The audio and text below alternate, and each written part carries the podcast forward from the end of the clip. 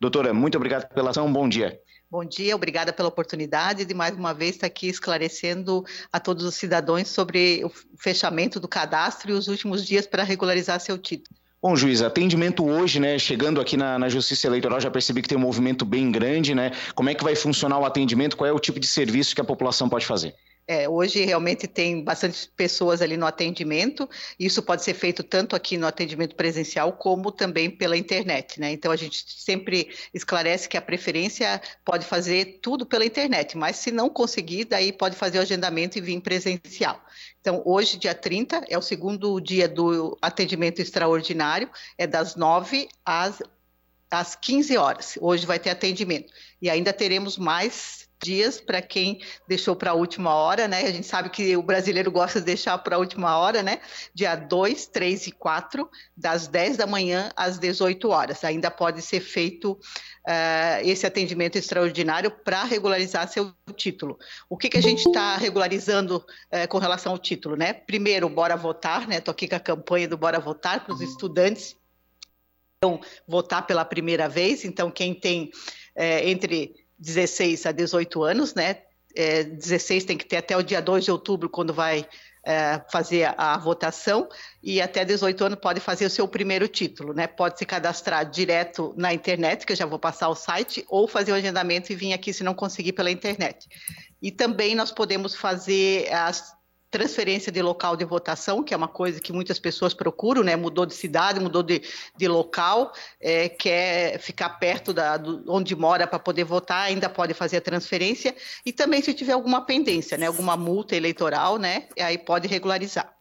Perfeito. A questão do, da, da, vinda dos jovens também, quando estava aguardando a senhora aqui, percebi que já tinha alguns jovens ali que certamente têm, então, na idade facultativa para votar. O quanto que vocês esperam de movimento e quanto que tem aumentado também nas últimas semanas, vide essa intensificação da campanha da Justiça Eleitoral para que os jovens tirem o título de eleitor.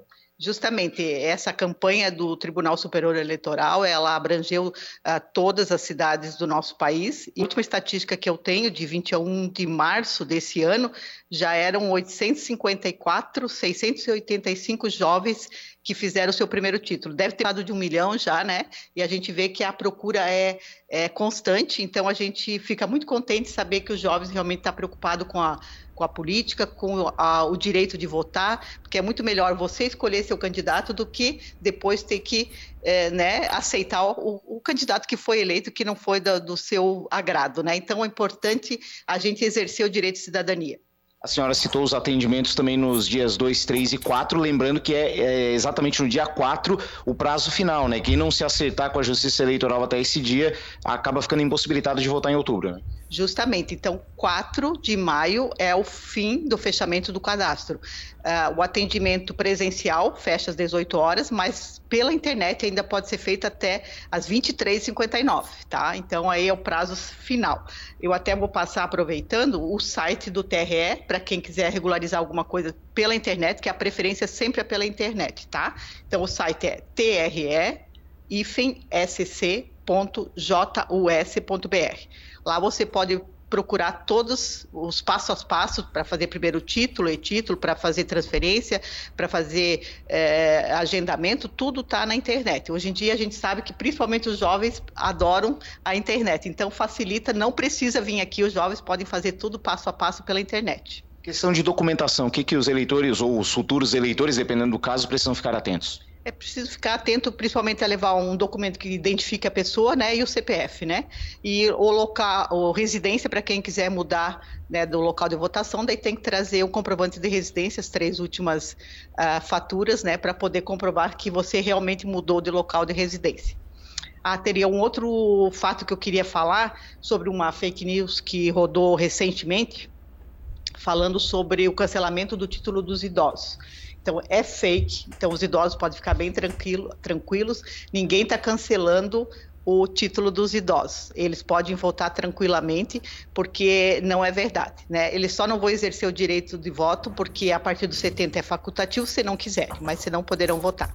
Perfeito. O, é, juiz, uma dúvida também que me, me veio de última hora também, quando eu estava aguardando a senhora ali na frente, veio a placa a respeito da biometria, né? Como é que está a situação para esse ano? É obrigatório, não é? A gente sabe que a pandemia também atrasou um pouquinho os prazos que eram previstos quanto à biometria, né? Como é que está essa situação? A biometria não é obrigatória. Então podem ficar bem tranquilo, quem não fez a biometria vai votar com o título normal impresso, porque justamente por causa desse período da pandemia, esses dois anos, muita ficou prejudicada, porque os atendimentos eram só por videoconferência, era um cartório, não era presencial. Então podem ficar tranquilo, é, pode votar tanto quem tem biometria como quem não tem, não será exigida, tá? E a urna eletrônica está aí para que a gente realmente possa fazer tudo com agilidade, como sempre, e fiquem tranquilos que a urna eletrônica ela é segura. E, e todas as pessoas que foram eleitas até agora realmente sabem disso, da importância da gente acreditar num sistema que está dando certo há muitos anos. Então, só reforçando, juíza, para a gente finalizar e já te liberar aqui, que eu sei que tem muito trabalho pela frente, atendimento hoje de plantão e depois os últimos dias só reforça os horários para o nosso público. Tá, hoje, das 9 às 15, isso aqui presencial, mas pela internet é o dia todo, tá? 2, 3 e 4, das 10 da manhã às 18, presencial para quem tem agendamento, e pela internet até o dia 4 de maio, às 23h59, tá? Então, à meia-noite do dia 4, que daí já seria dia 5, encerrado o prazo do, do cadastro. Perfeito, Juíza. Muito obrigado pela atenção. Bom trabalho para todos da Justiça Eleitoral. Muito obrigada, eu que agradeço. Sempre que eu tiver alguma dúvida, podem entrar em contato com os nossos, a nossa mídia que a gente está à disposição. Muito obrigada, um bom sábado e um bom final de semana. Bom, conversei então com a juíza eleitoral, a Elisa Maria Estrapasson, dia de plantão na Justiça Eleitoral, então o pessoal que quiser se regularizar ou título de eleitor, no caso dos jovens, tem uma chance de vir presencialmente, mas como a juíza bem explicou, tem também os atendimentos online. Dia 4, vence o prazo para o pessoal poder votar no dia 2 de outubro as eleições gerais deste ano de 2022. Repórter Cidade falando direto da Justiça Eleitoral, Eduardo Madeira.